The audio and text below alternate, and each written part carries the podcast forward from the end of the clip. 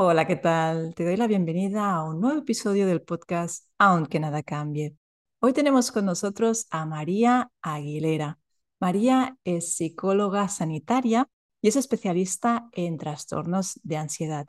Y hoy está aquí para hablarnos de un tema que no solo padecen muchas personas que padecen ansiedad, como veremos más adelante, sino que es eh, pues un tema que nos afecta a muchos, a una gran parte de la población, al menos en algún momento u otro, y es el miedo a la muerte.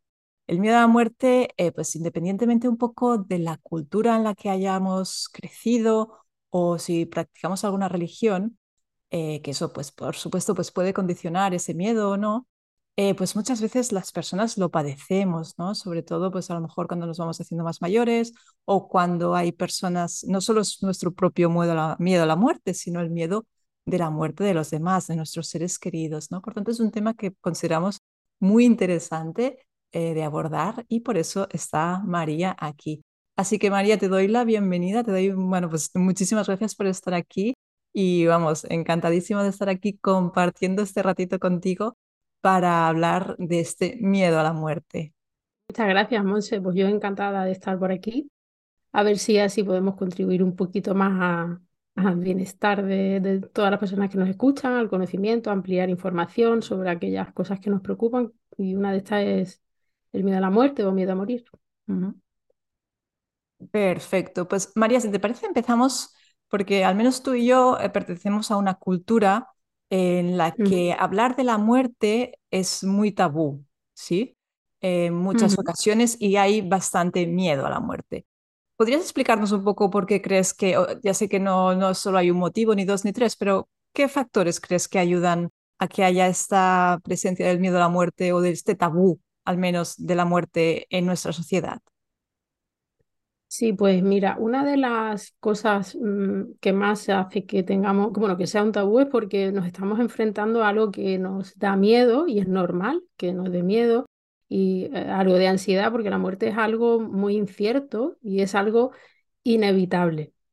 Y pensar en ella pues puede ser aterrador y generar ansiedad. Por lo tanto, bueno, hay muchas personas que evitan hablar de, la muerte eh, para también evitar eh, tener que enfrentarse a ella y tener esos sentimientos de terror, ¿no? Porque es como me enfrento a una pérdida. Puede ser o la idea de que pueden faltar o perder algún ser querido, puede morir algún ser querido, o puedo enfrentarme a la idea de morir yo. Entonces, bueno, eso me crea miedo y angustia y, sentir ese miedo y angustia hace que yo evite esa sensación y esas emociones, ¿no? Eh, por lo desagradables.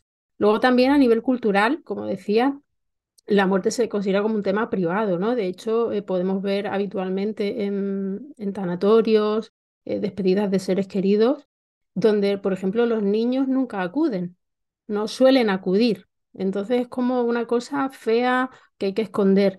Y si partimos de, desde esa cultura, pues claro, mm, será algo que, a lo que me enfrente ya de mayor o de manera inesperada porque haya fallecido algún ser querido y entonces eso, para eso no voy a estar preparada. No me han preparado en casa, ¿no? Porque intentamos evitar eso, porque nos crea miedo y angustia, ¿no? También se entiende a nivel cultural la muerte como un fracaso, ¿no? Eh, también está relacionado con eh, no queremos mm, vernos envejecer. Eh, hay una cultura de eh, si tengo 50 años necesito taparme las canas, mm, necesito quitarme las arrugas porque hay un consumo de querer ser joven siempre. Entonces ahí no me estoy enfrentando tampoco al paso de los años y a lo que es algo inevitable, ¿no? Que, que bueno, pues si morimos mm, ancianos será lo mejor que nos pueda pasar, ¿no? pero hemos llegado muy lejos. Quiere decir que mm, también hay una cultura de no, no enfrentarnos a esa idea. Luego hay una falta de conocimiento y preparación, ¿no? Muchas personas no están preparadas a enfrentarse a, la muerte, ya sea por falta de conocimiento, no saben en qué consiste, la única referencia que tienen son las películas, ¿no? Entonces eh, se ve como algo muy doloroso y, y quizá o esa persona no ha tenido una experiencia de ver a alguien fallecer o la idea que tiene es que fallecer es doloroso y, donde se sufre. No tenemos ideas en nuestra cabeza que nos dicen que morir no tiene por qué ser sufrir. No tenemos ejemplos, porque no los hemos buscado, porque nadie nos lo ha contado, de personas que han, muerto mientras morían o estaban en calma, estaban serenas, ¿no? Entonces, lo que las imágenes que tenemos es sufrimiento, dolor, muy, eh, muy de película. Y también puede ser porque la persona no tenga esa, esa experiencia. ¿no? Entonces eso hace que, que no estemos preparados. Y luego hay un estigma con el tema de la muerte, que es que hablar de la muerte también eh, puede estar relacionado con enfermedades terminales, eh, discapacidad, y tenemos solamente esa imagen. Asociamos muerte a enfermedad terminal, muerte a discapacidad, y hay un estigma ahí. No entendemos la muerte de una manera natural y que podemos estar ah, eh, enfrentándonos a ella de una manera más mm, con calma. Entonces, es importante mm, recordar que hablar de la muerte puede ser beneficioso para todos, porque así estamos procesando también nuestros sentimientos y nos estamos enfrentando a ese medio de angustia. Ya sabes, ¿no? Como psicóloga lo vemos mucho en consulta, que es cuanto más evite algo que me esté dando miedo, eso, ese algo que estoy evitando se va a hacer mayor. Entonces, enfrentarnos a través de conversaciones con amigos, familiares y hablar sobre la muerte de personas, eh, de seres queridos que hayan fallecido, abuelos, cómo fue su muerte, ¿no? Eso ayuda a que yo vaya eh, tolerando esa, ese miedo a angustia a, ese tema y no lo estoy evitando. Y, yo creo que así es una manera muy saludable, ¿no? Entonces, bueno, pues hay que normalizar esas conversaciones sobre la muerte en nuestra sociedad. Ese sería lo ideal. Claro, normalizarlo, ¿no? Como dices tú, de que realmente es algo que forma parte de la vida, nos guste o no, y como situación desagradable que, bueno, pues puede llegar a ser, ¿no? No tiene por qué serlo, pero sí que eh, tiene un componente, pues muchas veces muy triste, ¿no? Aunque sea al final de la vida de manera eh, natural, pero bueno, pues es evidente que hay que ir trabajando esa normalización de alguna manera. María, em, ¿qué diferencia? O sea, porque entienden, entendemos que muchas personas pueden tener cierto miedo a la muerte, pero ¿qué diferencia hay entre ese miedo más normal, entre comillas, y un miedo más patológico que ya puede llegar pues incluso a afectarnos de manera diaria, ¿no? Eh, un poco, ¿qué diferencias hay entre estos dos miedos? Mira, el, miedo a la muerte es algo muy común y natural en todas las personas, ¿no? Eh, es una de las mayores incertidumbres que, a las que nos enfrentamos en la vida. Sin embargo, cuando este miedo se convierte en algo excesivo y persistente, bueno, pues ya podíamos considerarlo como un trastorno de ansiedad. De hecho, eh, este miedo puede eh, ser el desencadenante de haber tenido ansiedad o de estar teniendo ansiedad. Igual que la hipocondría también es un tipo de ansiedad. Primero empezó con unos síntomas físicos eh, y era una ansiedad más generalizada, pero al final, por evitar ciertas situaciones acabo desarrollando un miedo y ese miedo es miedo a enfermar, que sería, ah, o miedo a temas relacionados con la salud, ¿no? que sería la hipocondría. Entonces esto también pues, puede llegar a, convertirse en un trastorno y, afectar en nuestra vida diaria. ¿no? Cuando se, se dice que es patológico o cuando puede ser disfuncional, pues dependiendo hay que mirar qué intensidad tiene ese miedo.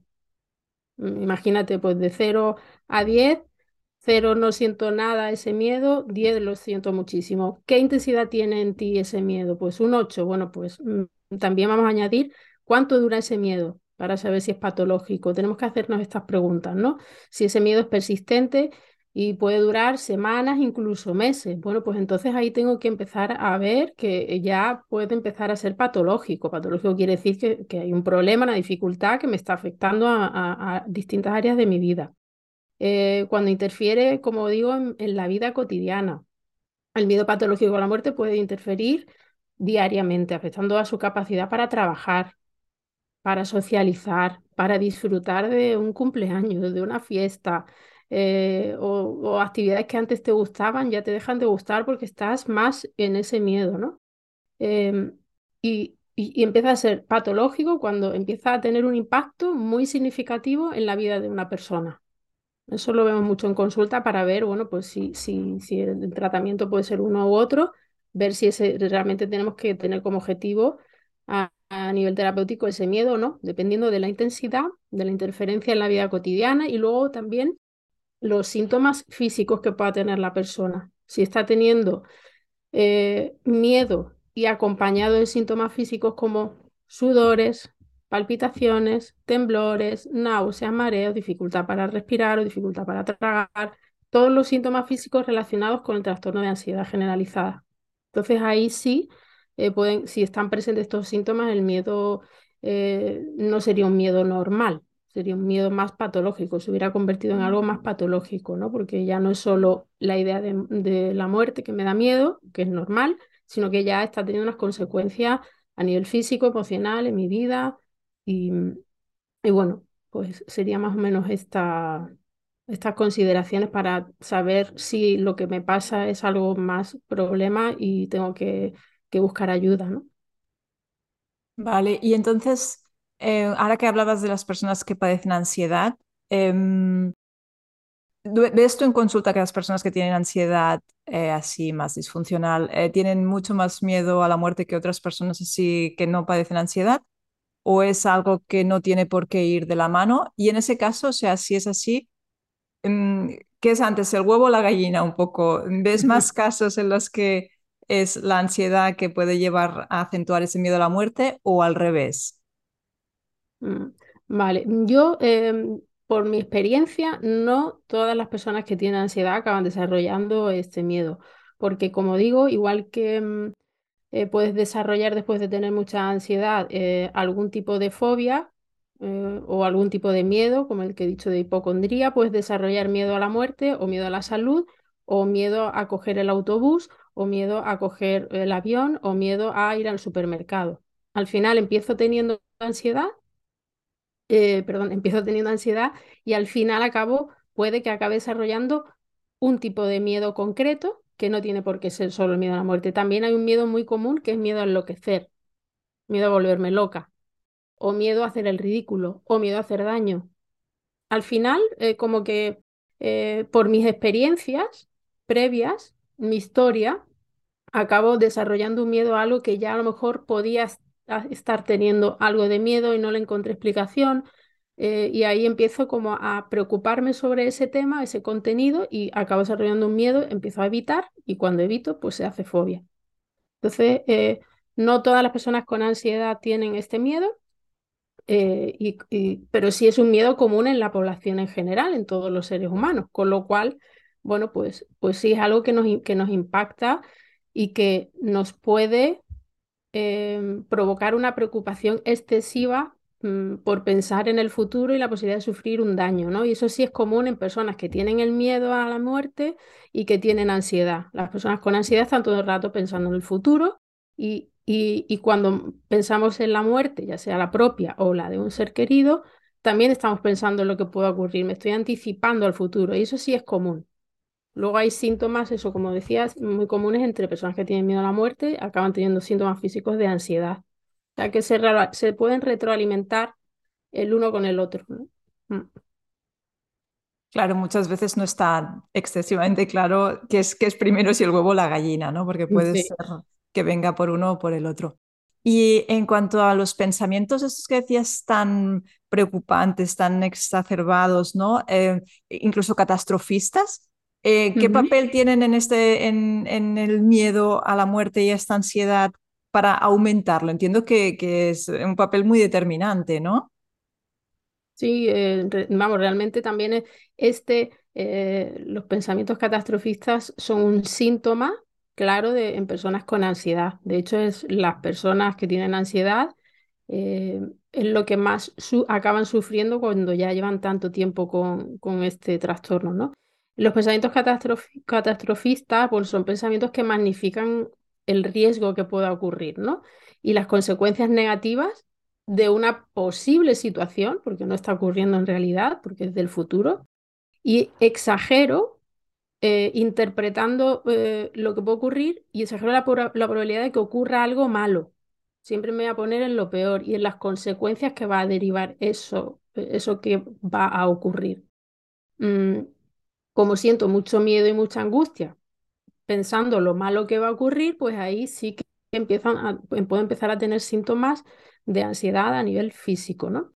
Entonces, eh, la idea de la muerte realmente, si la vivo como algo terrible, pues es un, y algo extremadamente doloroso, pues mm, voy a alimentar esa preocupación.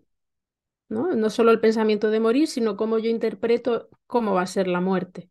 ¿No? Por eso decía antes que si te buscamos ejemplos, y lo, lo planteo como un ejercicio a las personas que nos escuchan, busca dos, tres ejemplos, no sé, en internet, de personas que mientras morían o cuando morían, morían en calma, no sufriendo puede que encontremos no unos ni dos, sino más, ¿no? Entonces, también para tener información en nuestra mente de ejemplos que mm, suavizan un poco la idea horrible de, la muerte para que me ayude a, no interpretar de una manera tan catastrofista, ¿no? Porque al final es como mm, de, ese círculo no puedo salir, porque si lo veo todo negativo me preocupo, siento ansiedad, siento palpitaciones, al final me voy a preocupar por las palpitaciones que, estoy sintiendo. Entonces es un círculo vicioso, ¿no?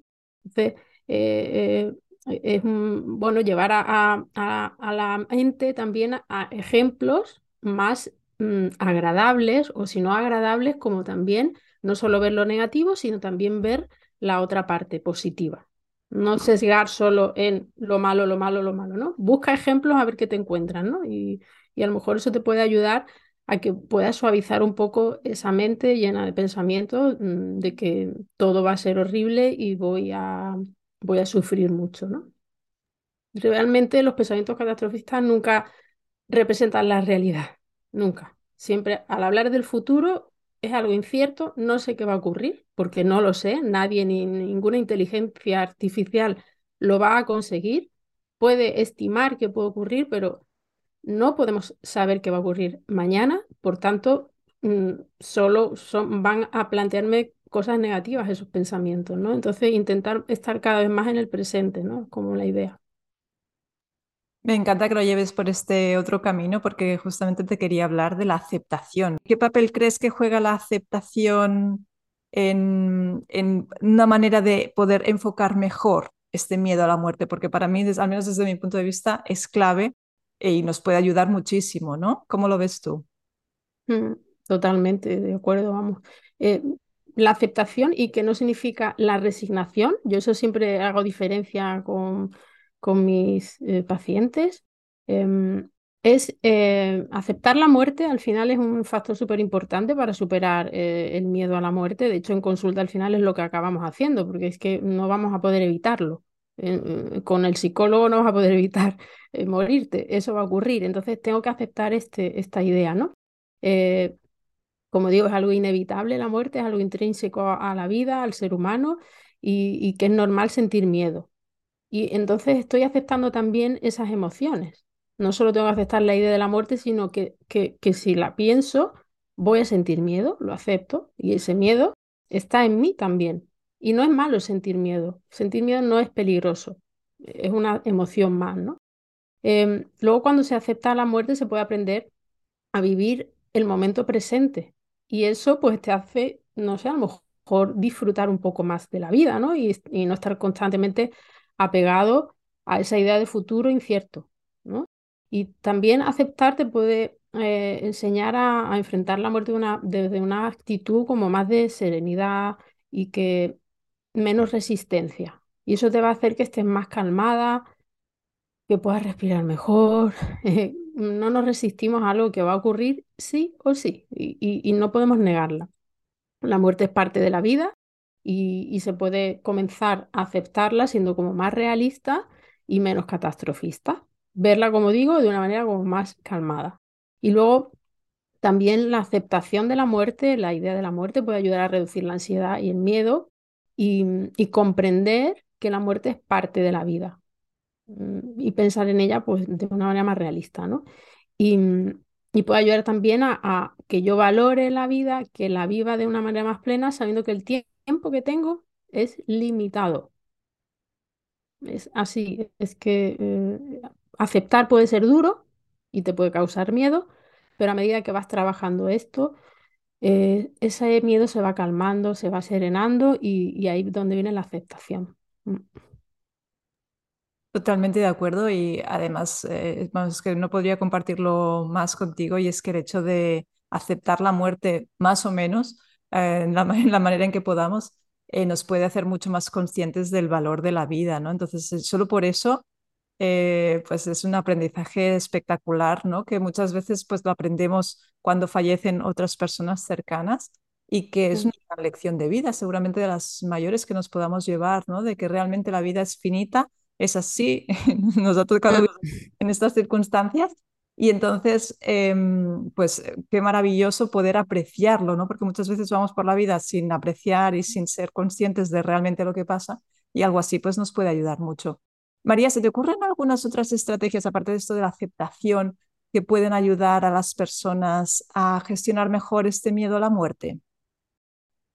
Pues sí, mira, eh, se han, existen varias estrategias, ¿no? Aparte de esta de la aceptación, que sería como mm, en general para todas las personas que puedan tener este miedo y, mm, y luego para personas que están teniendo como este miedo más patológico, les está afectando, pues sí se ha demostrado que pueden reducir el miedo a la muerte. Eh, eh, por ejemplo, aprender más, más sobre la muerte, conocer más sobre la muerte, cómo enfrentarla, cómo puedo ayudar a otras personas a reducir ese miedo a la ansiedad eh, leyendo libros, asistiendo a grupos, mm, no sé, de apoyo o acercándote a alguna asociación, eh, hablar con personas que han tenido experiencias cercanas con la muerte. Eh, esto me ayuda a aprender más y a tener más conocimiento desde un lado más real de la muerte. No me quedo en mi idea de la muerte, de lo que he visto en el telediario, porque luego eso, ¿no? Estamos como muy saturados de imágenes de muerte, de fallecimientos, mm, todo negativo, ¿no? Y ahí sí, una de mis sugerencias es que intentes eh, reducir este, esta intromisión de información sobre la muerte y cómo es la muerte, porque ya te digo que nada más que la vemos a nivel eh, catastrofista, ¿no? Y esa no es la realidad, no es toda la realidad. Luego, practicar esto de, de estar más en el presente, lo que se llama la atención plena, ¿no? Eh, Puedes hacerlo a través de la meditación o puedes hacerlo caminando o puedes hacerlo yendo al supermercado. Es estoy en el momento presente, estoy en lo que estoy haciendo y es un ejercicio que sí que es complicado eh, conseguir y llevar al día a día, pero, eh, pero empezar a practicarlo te puede ayudar realmente luego a largo plazo a vivir de una manera más presente y disfrutar de tu vida y de la que tienes, ¿no? Luego, Buscar apoyo emocional también sería otra estrategia que está eh, súper avalada y bueno, nosotras como psicólogas eh, eh, eh, está claro que es sanador que la persona pueda hablar de las emociones que tiene y se pueda sentir libre de poder comunicar cómo está.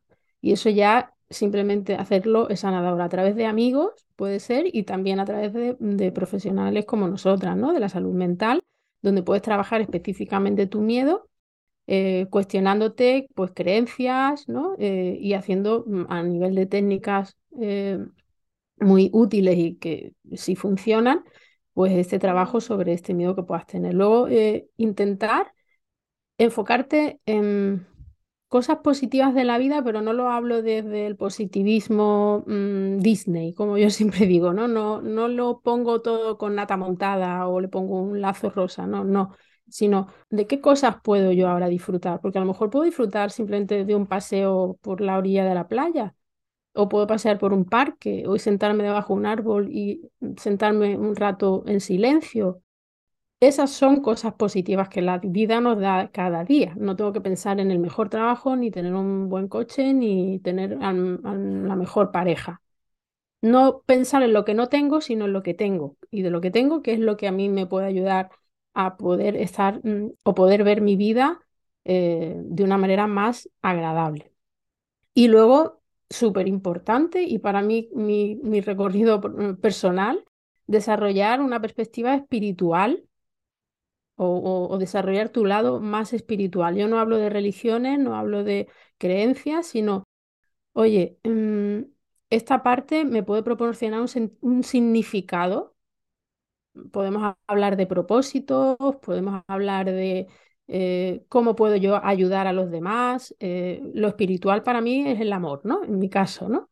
Y no el amor romántico, sino yo puedo darte amor, eh, ¿no? Nos podemos, te puedo ayudar o te puedo escuchar.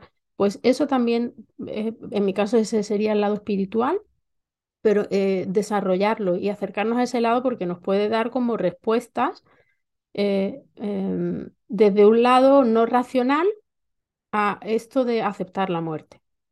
Hay personas que creen en el más allá, hay personas que creen en la reencarnación, pues esto les ayuda. Hay personas eh, creyentes en el catolicismo, pues esto también les ayuda, Dios los va a encontrar. Oye, pues busca tú qué para ti te ayudaría. Y para eso tenemos que leer, tenemos que investigar qué opciones hay, para que te pueda dar calma en eso, porque es incertidumbre. ¿No? Entonces, bueno, hay personas que también creen que se mueren y ya está, no, no hay nada. Eso les da calma, pero lo creen ciertamente. Ya está, yo me muero y punto. Me puedes tirar si quieres a, al parque, que, que no, no creo que vaya a haber nada después, ¿no? Entonces, desarrollar ese lado ayuda bastante.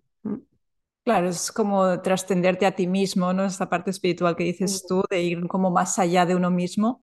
Y, entonces, pues eso a muchas personas, por supuesto, nos ayuda.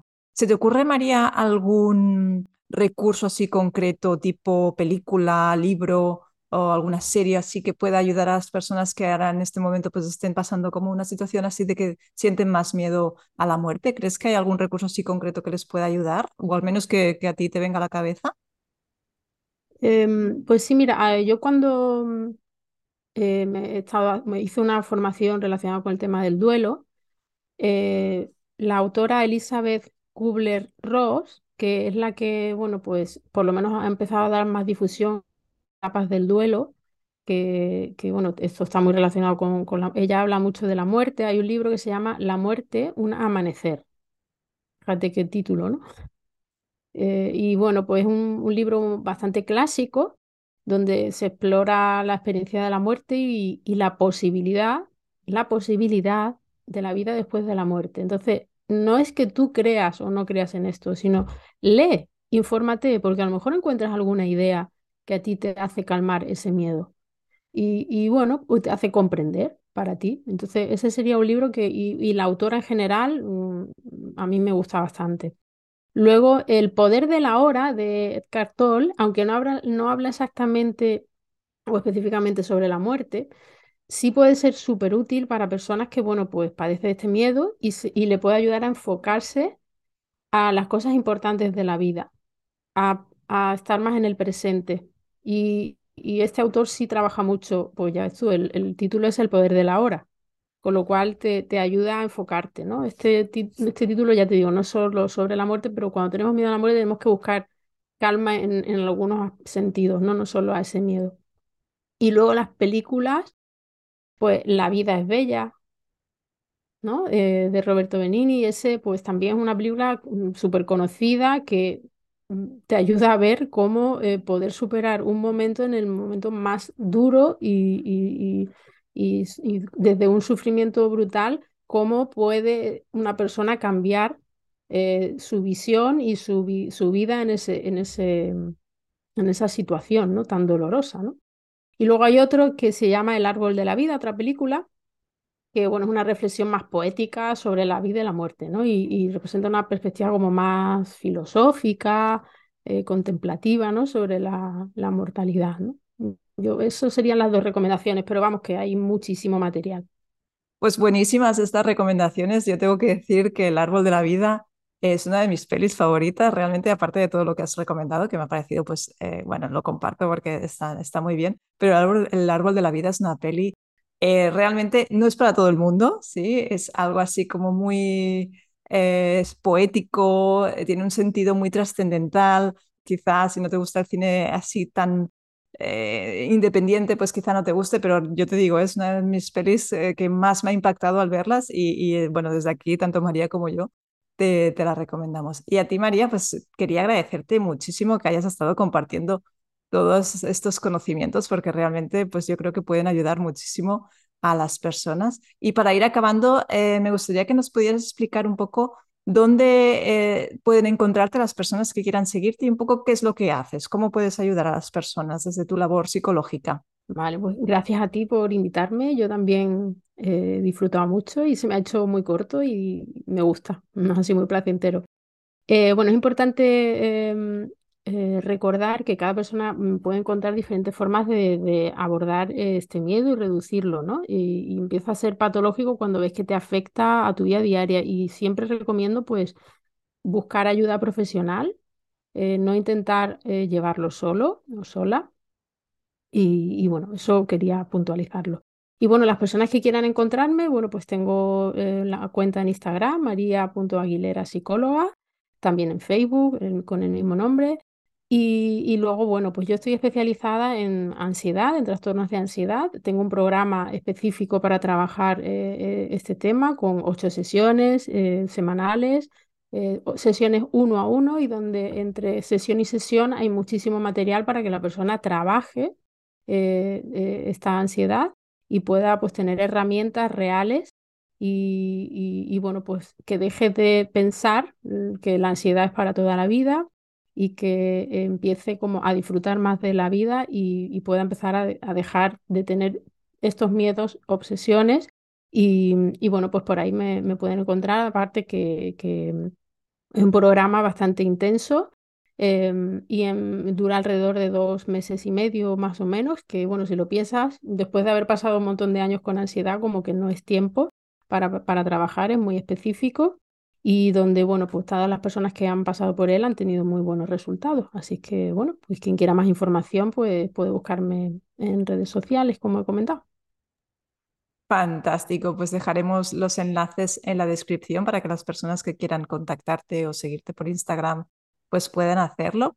Y nada, pues es lo que decía antes, que te quería agradecer pues que hayas estado compartiendo este ratito con nosotros y también a ti que pues estás en el otro lado y que nos has estado escuchando viendo, pues agradecerte que hayas compartido este tiempo con, con nosotras.